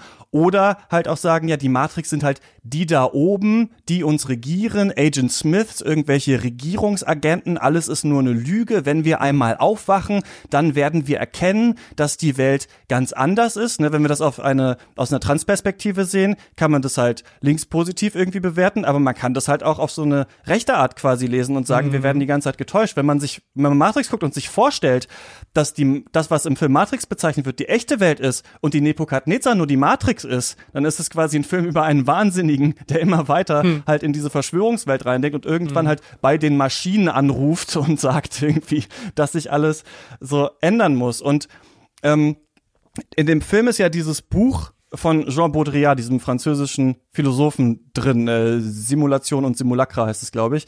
Äh, das ist das, wo er Neo am Anfang diesen diese Disc rausnimmt und den Leuten gibt. Und angeblich haben die Wachowski-Schwestern auch den SchauspielerInnen äh, des Films gesagt, ihr müsst es lesen, bevor ihr den Film macht. Mhm. Und Jean Baudrillard wurde auch gefragt, ob er bei Matrix 2 und 3 mitarbeiten will, tatsächlich an diesen Filmen. Und er hat dann halt so gesagt, ja, das ist jetzt gar nicht so richtig meine Philosophie. Ich habe jetzt versucht, mich mit der Philosophie von Jean Baudrillard zu beschäftigen. Es ist aber zu viel und zu viel verschiedenes Zeug. Und ich habe das Gefühl, diese französischen Philosophen aus den 70ern, wenn du eine Tür aufmachst, dann fallen direkt 100 andere hinterher. Und es geht immer um Marx und um Freud und um Pornos und um Hollywood und um Sprache. und also man hatte das Gefühl, mach doch mal eine klare Theorie, wo es hauptsächlich darum geht bei Jean Baudrillard ist eigentlich, und das ist auch wieder die Frage, what is the Matrix, dass wir jetzt schon in der Simulation leben, aus der mhm. man gar nicht aufwachen kann.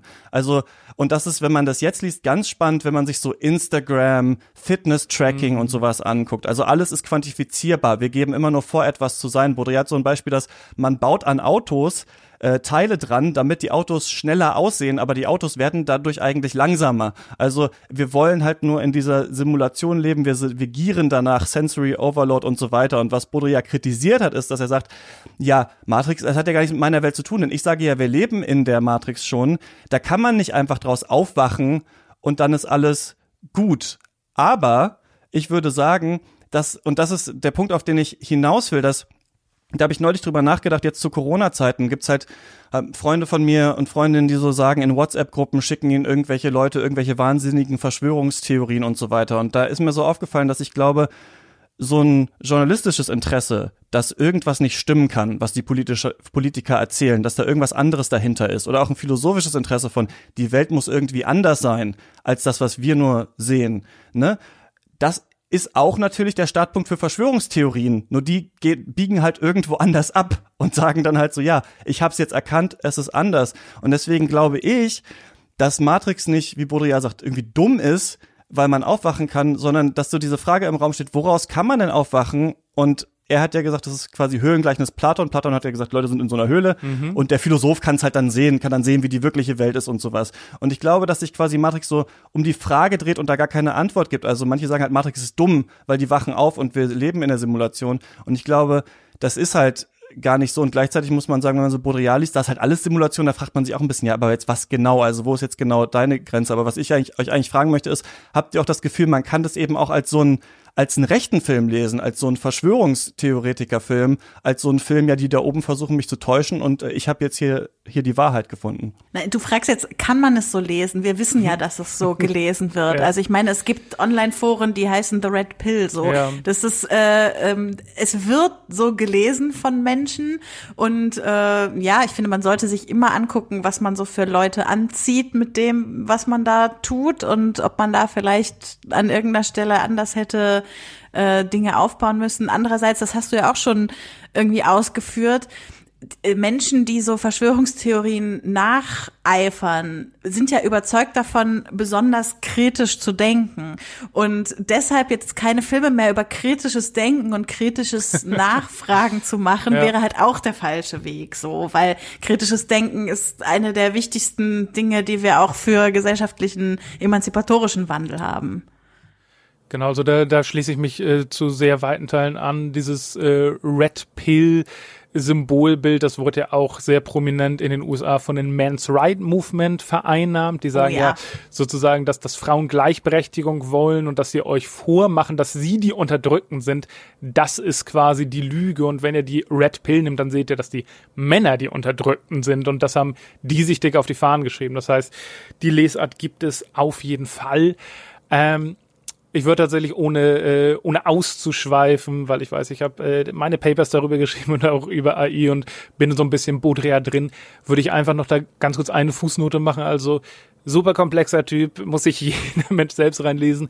Die beiden Sachen, von denen ich verstehe, warum er in Anführungszeichen beleidigt war, dass seine Vision so Front and Center auf Matrix war, eben Nummer eins, hast du schon gesagt, in seiner Welt gibt es einfach Simulationen, aus denen wir nicht ausbrechen können und das definiert er ganz anders. Also für ihn sind Medienwelten und Aktienmärkte Simulation.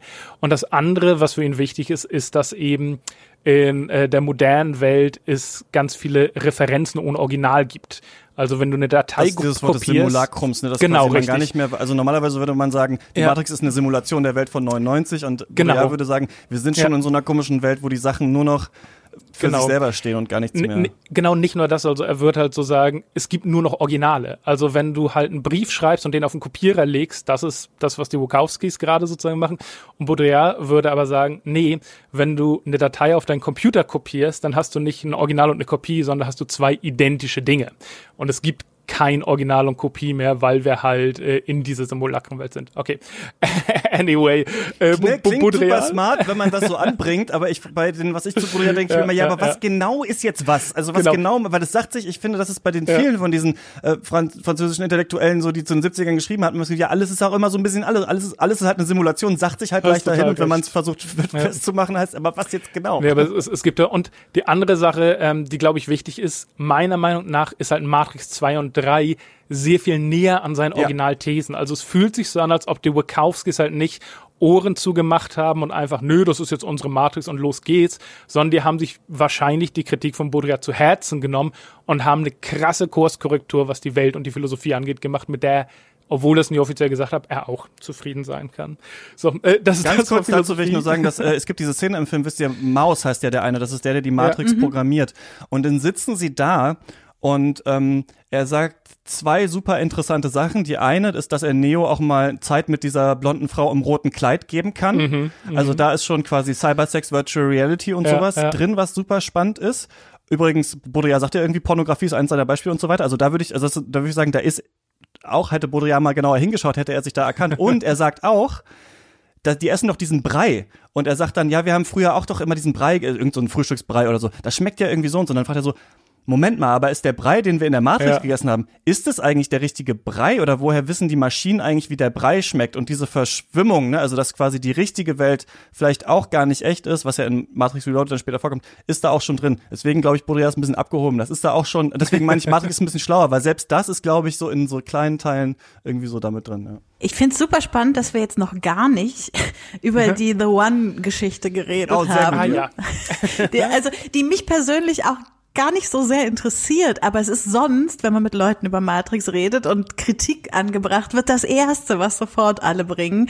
Das, also es, tatsächlich ist es auch wahrscheinlich das, was mich am meisten nervt an den Film, diese theologischen, auserwählten, ich habe einfach auch sowieso keine Lust mehr auf auserwählten Geschichten eigentlich. Ähm, und da, also doch dann ein bisschen übertrieben wird in zwei und drei ja dann auch noch mal ein bisschen mehr, als es jetzt in eins der Fall ist. Aber wie steht ihr so dazu? Also ich gebe dir vollkommen recht, das ist halt ein Topos, der war äh, schon 1999, hatte der einen langen Bart und er wurde nur immer länger. Ich finde das zu großen Teilen sehr kompetent umgesetzt, aber ich muss halt auch dazu sagen, ich finde die Szene beim Orakel super. Ähm, Ich finde, haben wir auch noch nicht drüber geredet, ich finde das Orakel als Figur klasse.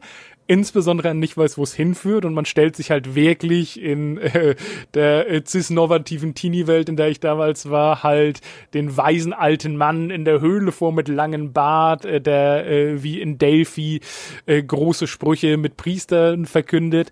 Aber wir sehen halt äh, die, diese alte Afro-American Housewife, die Kekse backt. Und das Wartezimmer von ihr ist super. Die Sache mit dem äh, There is no spoon ist super. Ähm, es werden ganz, ganz viele kleine neue philosophische Impulse gegeben.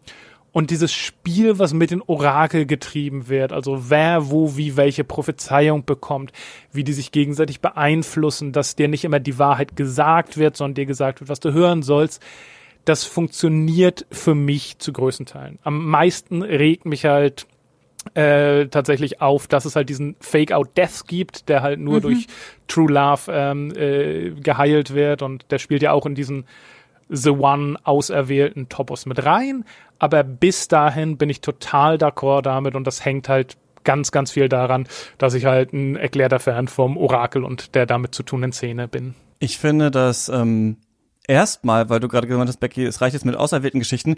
Ich finde, dass es diese Matrix-Idee ein geiler Kniff ist, um Superheldenfilm zu machen. Also sozusagen, de und deswegen haben die Superkräfte, weil die halt das, weil die die Matrix irgendwie umprogrammieren können. Ich finde es auch ein bisschen nervig. Ich mag an der auserwählten Geschichte hier, dass alle sich immer so fragen, ist er das wirklich und das auch selber nicht so genau wissen. Also dass es auf der Nebukadnezar auch so ein Thema ist.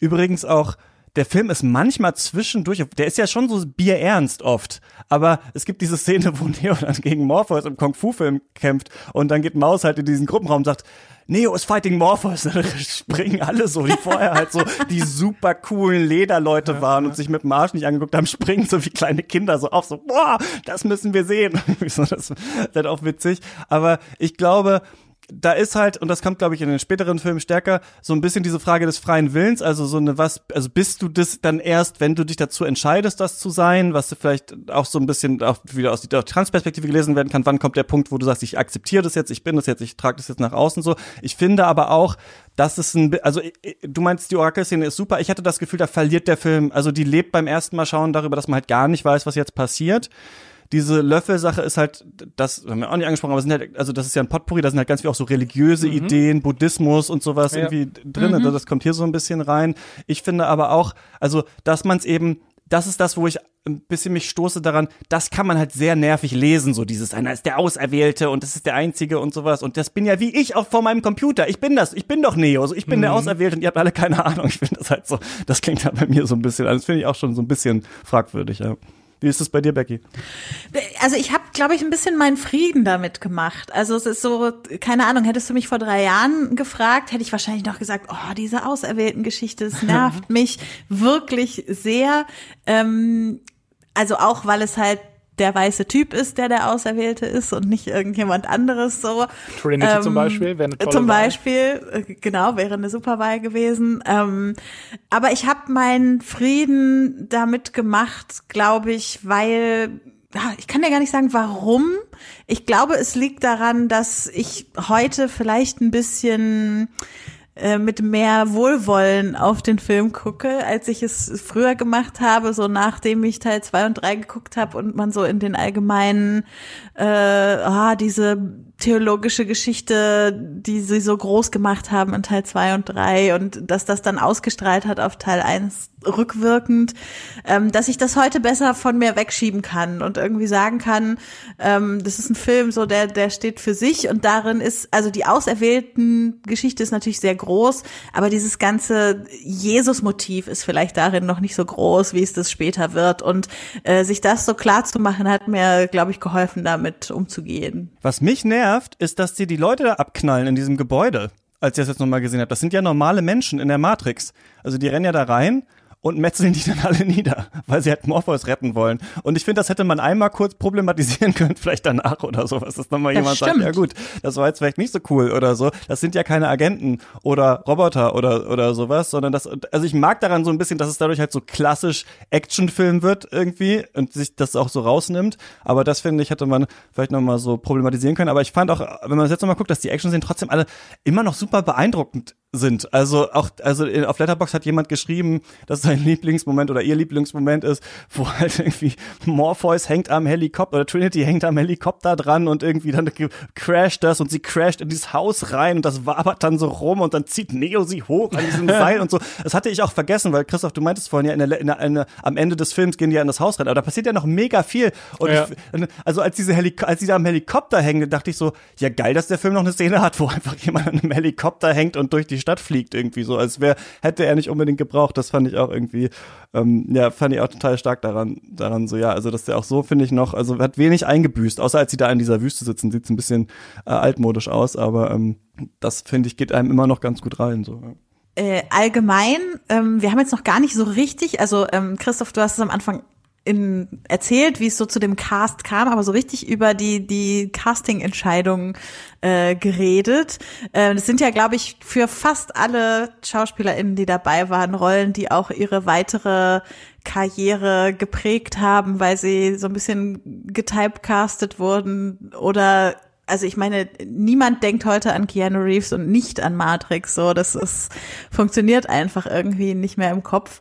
Ähm, mein letztes ähm, Aha-Erlebnis diesbezüglich war eine Serie, die eigentlich gar nichts mit so Sci-Fi-Motiven und sowas zu tun hat. Und zwar äh, Patrick Melrose, die Miniserie von vor zwei Jahren, also von 2018, wo Hugo Weaving eine Person spielt, wo ich hinterher dachte, wenn Agent Smith ein Mensch in der realen Welt hm. gewesen wäre, dann hätte er wahrscheinlich so einen Charakter gehabt. Hm. Und äh, also das, äh, da habe ich nur wieder gemerkt, also selbst bei einer Serie, die wirklich überhaupt nichts mit Matrix zu tun hat.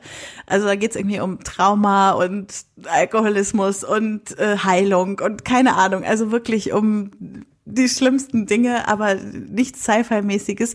Selbst da habe ich noch Hugo Weaving als ähm, Agent Smith irgendwie im Kopf und wie er das schafft, da mit so wenigen Worten wie der Teufel rüberzukommen. Ja, vor allem Keanu Reeves ja quasi jetzt wieder ja. rehabilitiert mit eigentlich einer ähnlichen Rolle, ne? Also mit John Wick. So, das ist natürlich, genau. hat natürlich nicht diesen, es hat nicht den philosophischen Unterton, aber es hat natürlich diesen, eine Geheimorganisation, jemand kommt da rein, jemand muss da, da wird er, er wird ja eigentlich in John Wick, wenn er nicht 100.000 Leute umbringt, auch nur zugelabert mit irgendwelchen seltsamen Phrasen und seltsamen Sachen und so weiter. Also, man hat ihm ja auch lange vorgeworfen, dass er nicht richtig schauspielern kann. Ne? So nach Matrix habe ich auf jeden Fall so meine Erinnerung, dass man immer so meinte, ähm, äh, Keanu Reeves hat nur so einen Gesichtsausdruck. Ich finde ihn super in diesem Film, habe ich wieder gedacht. Ich finde, er ist die perfekte Rolle hier für Neo irgendwie. Ich finde, er trägt das so total stark, aber auch dann in den Kampfszenen witzigerweise. Ich finde Hugo Weaving auch so geil. Ich finde aber auch Lawrence Fishburne als Morpheus so gut. Das muss so schwer sein, das wirklich so cool zu spielen, weil er hat ja fast nur Phrasen, also so irgendwie Open Ja. Your Eyes, Neo and the Desert of Ideas oder irgendwie wie das heißt, keine Ahnung. Also, das ist ja wirklich Auch, wie auch so ein, wieder ein Baudrillard-Ding. Genau, das ist Desert das of the Real, ja. Genau, genau dieses eine Zitat, was da noch drin ist und halt so solche Sachen, wo man so äh, irgendwie, how can you, äh, weiß ich nicht, äh, äh, warum tun meine Augen so weh? Because you never used them before und sowas. hätte man alles so verkacken können, finde ich. Das ist ja das große, große Kunst auf US-amerikanischer SchauspielerInnen, dass sie, äh,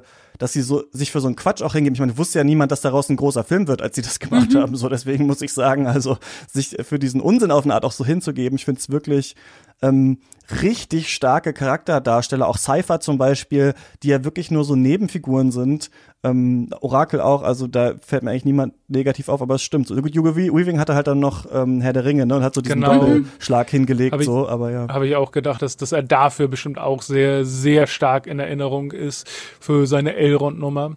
Ähm, stimmt, also für Lawrence Fishburne wird mir auch äh, bis, bis auf kleinere Parts nichts Ikonischeres einfallen. Also natürlich äh, spielt er schon seit vielen, vielen, vielen Jahren und auch irgendwie in, in einer Menge profilierten Filmen mit. Aber ja, also für mich ist und bleibt er auch eben Morpheus. Sollte auch ursprünglich Val Kilmer werden, der, der hat abgelehnt. Äh, kann man sich nicht vorstellen, aber Nee. well, who knows. Äh, Keanu Reeves finde ich tatsächlich richtig interessant, weil ich glaube, der hat so je nachdem, wann und wie man den kennenlernt, so eine ganz andere Halbwertszeit. Also äh, am Anfang seiner Karriere war ja wirklich so äh, der der äh, Kiffer-Deppel mit äh, Bill und Ted's äh, Bogus Journey und sowas, wo jetzt auch demnächst der dritte Teil rauskommt. Also da kannten die Leute so ein bisschen als wow und cruel, Bay Bogus und äh, die, diese ganzen Stoner-Catchphrases.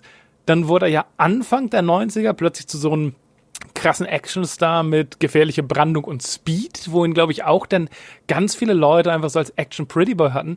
Dann Matrix für viele, viele Jahre und ja, Christian, was du gesagt hast, jetzt irgendwie äh, John Wick, also auch eine neue Generation, die Matrix wahrscheinlich gar nicht kennt, jetzt erstmal äh, Keanu Reeves als John Wick im Kopf haben und ja, es, man hat so das Gefühl, dass er alle so fünf, sechs Jahre mal plötzlich auftaucht und sich selbst für eine neue Generation definiert. Ist er jetzt nicht auch in diesem Cy Cyberpunk-Videospiel, wo, wo alle da Leute ist er immer mimen? prominent, äh, Genau. drin, ja. Na, vor allem ist er ja aber auch jetzt irgendwie eigentlich selber ein Meme geworden. Ja, also genau, ähm, genau. es gibt ja jetzt auch diesen Netflix-Film Always genau. Be My Maybe, wo er quasi sich selbst spielt in einer Überzogenheit, die so jedes Klischee, was ihm wahrscheinlich in seiner Karriere jemals an den Kopf geworfen oder wo ein Meme draus gemacht wurde, so richtig Hm. ausactet. ähm, also es ist zum Schießen komisch. Ich, also ich glaube, da, da kann man auf jeden Fall viel draus nehmen, wenn man diese Karriere nachverfolgt. Es gibt ja jetzt einen neuen Filmpodcast da draußen, äh, Ja, von Keanu Christiane, ne? Reloaded, von Christiane, die hier auch schon öfter zu Gast war, äh, wo Christiane und Jojos mit Gästen alle Filme Ja. mit Keanu Reeves besprechen wollen. Ja, also ähm, da kann man das noch mal ein bisschen intensiver Ja. verfolgen. Hört sich nach einem verdammt spannenden Projekt an, auf jeden Fall. Auf jeden Fall. Was ich noch sagen wollte, ich skippe hier gerade noch mal so ein bisschen durch den Film durch, das ist mir auch beim nochmal anschauen au aufgefallen.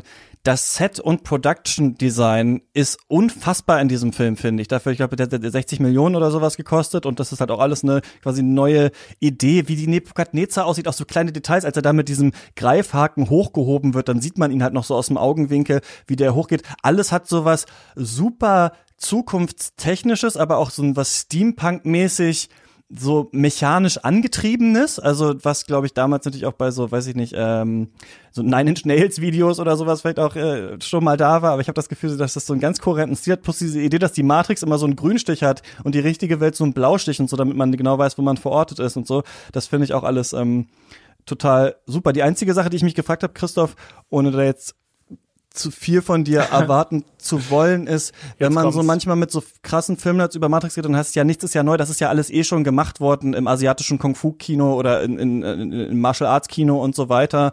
Und hast du da, mh, ge- vielleicht kannst du, was findest du, sind so spannende Einflüsse oder sowas, die man da sieht, die jetzt vielleicht jemand, der jetzt nur Matrix kennt, nicht so erkennt? Genau, also das ist natürlich wirklich so eine Frage, wie tief du da in die Materie gehst. Aber Nicht so tief. Kung, genau, also Kung Fu-mäßig wären es natürlich ganz stark solche Shaw Brothers-Filme, die ja auch Quentin Tarantino sehr, sehr, sehr stark beeinflusst haben. Und äh, Anime-Manga-mäßig äh, würde ich da sehr, sehr, Ghost sehr, Shell, sehr viel Akira. Ghost in the Shell sehen. Genau, Ghost in the Shell, Akira. Genau diese Welle, die halt auch ja wirklich in die USA rübergeschwappt ist und sich genau mit diesen Fragen von Identität und Technik auseinandergesetzt hat. Und da, also die, die, die Wachowskis, äh, die kennen ja auch diese ganzen Animes und Mangas, also da gibt's auch ab und zu ein paar Bildelemente einfach, die klare Zitate sind. Und, ja, Und dann wie später die gesagt, Animatrix, ne, die das ja quasi Genau, aufgreift genau, mit wirklich richtig. großen auch äh, ja, ja, japanischen. äh, genau, was halt nochmal so eine Hommage daran ist an ihre eigene Einflüsse. Genau, und dann, wie gesagt, halt, also natürlich hast du da Versatzstücke von sowas wie Terminator und Blade Runner und diese ganze Philip K. Dick Kiste mit drin, wo es auch immer um solche Fragen geht. Aber ich muss halt auch wirklich nochmal betonen, die Mischung von Matrix ist es, äh, dies, äh, dies zu einem einmaligen Film und einem einmaligen Erlebnis macht. Also, wenn du einen Film auseinanderklamüsterst, äh, hast du immer diese Kiste, ja, okay, es gibt schon Story XY und wenn du Elemente nur stark genug runterdefundierst, wirst du immer noch was finden. Und deswegen zu sagen, nee, wir haben einen Film, der irgendwie nachdenklicher Science Fiction ist und wir brauchen nie mehr einen anderen, ist kompletter Unsinn. Und was die da einfach aus diesen Einflüssen gemacht haben, das ist eben das Beeindruckende daran. Und deswegen fühlt es sich eben auch so frisch an. Ja. The Matrix. habt, ihr noch, habt ihr noch was? Ja, was man auch ganz gut damit machen kann, ist nochmal andersrum. Jetzt nach so einer intensiven Auseinandersetzung mit Matrix aus diesen ganz vielen verschiedenen Perspektiven, sich nochmal die weiteren Filme der Wachowskis unter diesem Gesichtspunkt anzugucken, weil man da, glaube ich, viel mehr drin finden kann, als man so auf den ersten Blick sieht. Also gerade Speed Racer, der optisch wahrscheinlich das Gegenteil von Matrix ist, gefühlt, da, da finden sich so viele Ideen wieder vom, ähm, wie das CGI dort genutzt wird, um die Welt so aussehen zu lassen, wie die Menschen sie sich vorstellen und die nicht irgendwelchen physikalischen Gesetzen folgt, sondern dann fahren die Autos da halt irgendwie komische Loopings, die nach physikalischen Gesetzen gar nicht möglich wären. Oder wenn die Kinder gucken, dann gibt es halt plötzlich Herzen hinter den anderen Figuren und so. Also auch da passt sich quasi die Umfeld dem Blick der Personen an, die irgendwie drauf gucken. Und also wenn man das nochmal mit, mit diesem Blick durch das Werk der Wachowskis geht, äh, ich kann versprechen, man wird viel entdecken, was man, wo man am Anfang dachte, was ist das denn? Ja, das fand ich auch bei Cloud Atlas nämlich so, dass der viele geniale Ideen hat. Ich glaube, der hat so ein bisschen dieses, das habe ich damals nicht so richtig gecheckt, aber da sind ja dann irgendwann weiße Menschen so mit so Prosthetics sollen dann auf asiatisch irgendwie so umgeschminkt werden und sowas. Das hat so einen leichten Yellow-Facing-Touch, glaube ich, wenn man das jetzt noch mal guckt. Aber ähm, die, ich glaube, die Ziele waren eigentlich hehrer da. Also so wirklich zu versuchen, ganz viele verschiedene Kulturen, Ideen, äh, Ansätze, auch die Liebe wieder so durch verschiedene Zeitebenen zusammenzubringen. Auch die Idee, dass verschiedene Schauspieler immer durch die Zeit halt unterschiedliche Rollen spielen, fand ich auch damals so total äh, faszinierend. Also mir hat das auch damals total gut gefallen. Aber es ist auch so ein Film, den ich noch mal, glaube ich, schauen muss, um ihn, um ihn noch mal in Gänze irgendwie ähm, zu verstehen. Aber ja, ich glaube auch. Und irgendwann, ich gucke ja noch mal Reloaded und frage mich dann auch, was, da, was, da noch, was da noch so drin ist. Na, spätestens, wenn nächstes Jahr Teil 4 rauskommt, dann muss Genau, man ja mal noch mal das dazwischen sich angucken. Mal schauen, wann wieder Filme kommen und wann dann, wann dann kommt. Da muss man dann nochmal nur. Ich frage mich, ich verstehe gar nicht, wie sie da weiter erzählen wollen nach dem dritten Teil. Ich bin mal sehr. Vor allem mit Neo gespannt. und Trinity. Ja, genau. Das ist, das ist tatsächlich die große Frage. Ja, so viel zu Matrix. Ähm, ich frage immer am Ende noch, was der letzte andere gute Film ist, den ihr gesehen habt. Habt ihr da was? Tatsächlich äh, habe ich, also ich äh, passe heute in das Klischee, was Leute von mir vielleicht haben. Ähm, auf Twitter wurde ja in den letzten anderthalb Wochen sehr viel kontrovers über den Disney-Klassiker Lilo und Stitch diskutiert. Ich weiß nicht, ob ihr es Ich habe mitbekommen das so habt. halb aus dem Augenwinkel. Ich habe nicht ganz verstanden, worum es ging. Ich, ich fand die Diskussion extrem absurd. Also es ging darum, wie toxisch die Beziehung zwischen äh, Lilo und Nani sei, die dort dargestellt wird.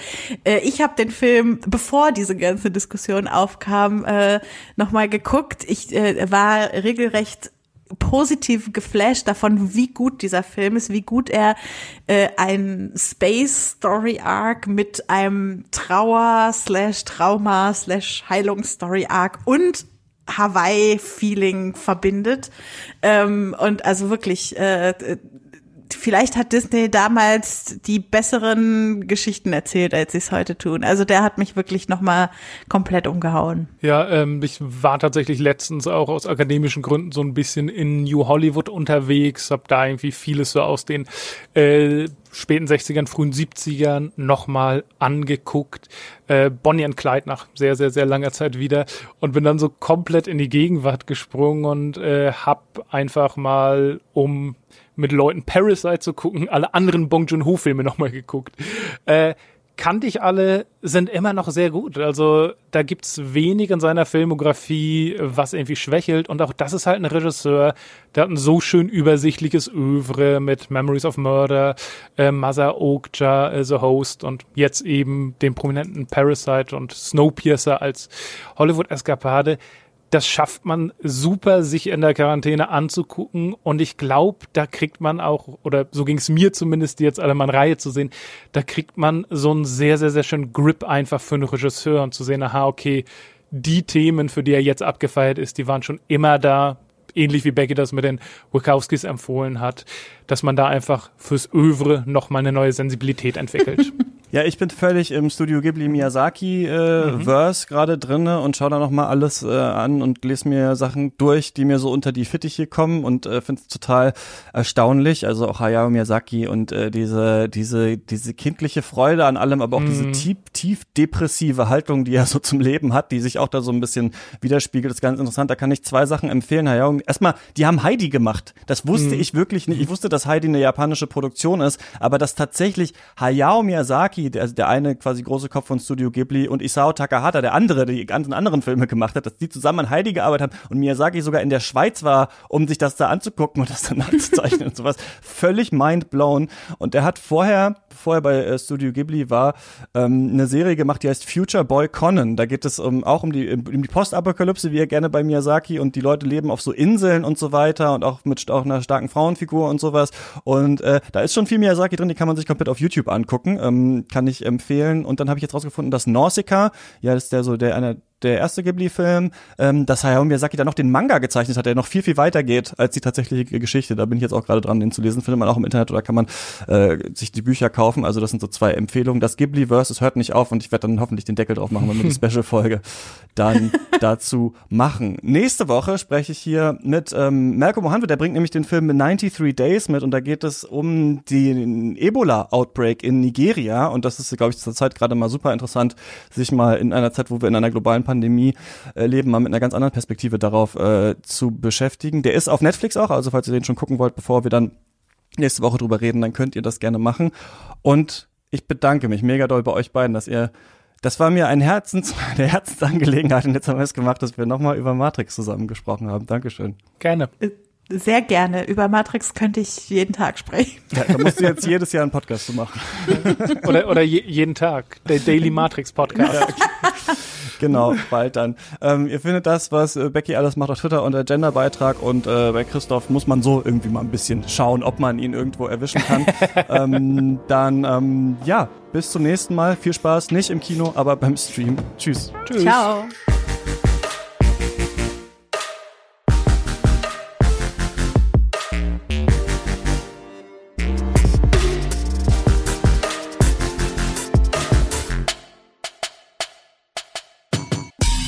Katz ist eine Produktion von mir, Christian Eichler. Ihr könnt mich erreichen auf Twitter at chr-eichler oder unter der E-Mail-Adresse katzpodcast.yahoo.com. Ihr könnt dem Podcast folgen auf Instagram, Twitter oder Facebook. Und an dieser Stelle danke ich natürlich unseren Studiobossen Björn Becker, Joshua Franz, Georg Kraus und Tom Simmert und unseren weiteren ProduzentInnen. Marcel Beermann, Dirk Böhme, Luis Derfert, Heiko Dörr, Anna Eiselt, Sarah Eliport, Elisabeth Fulda, Max Gilbert, Paul Vincent Guigas, Jonas Helmrichs, Jonathan Hilgenfeld, André Holstein, Michael Kanzia, Christian Kaufmann, Marco Kohlschmidt, Sebastian Kump, Thomas Kuster, Wintermann, Martin Leistner, Niklas Nenzig, Alfred Neumann, Philipp Oelke, Ingo Papenfuß, Nikolai Piuk, Benjamin Riedorf, Michael Schill, Gerrit Schlaf, Martin Schober, Dirk Scheweck, Andreas Siegmann, Malte Springer, Eik Stankiewicz, Marius Stein, Valentin Tischer, Lukas von der Ruhr, Tobias Walter, Philipp Watermann, Christian Wefers, Florian Wittenbecher, Florian Zeppenfeld, Falk Tschitschmann und meiner Oma. Vielen Dank. Bleibt zu Hause, äh, bleibt gesund und so weiter. Wir hören uns nächste Woche hier wieder. Macht's gut.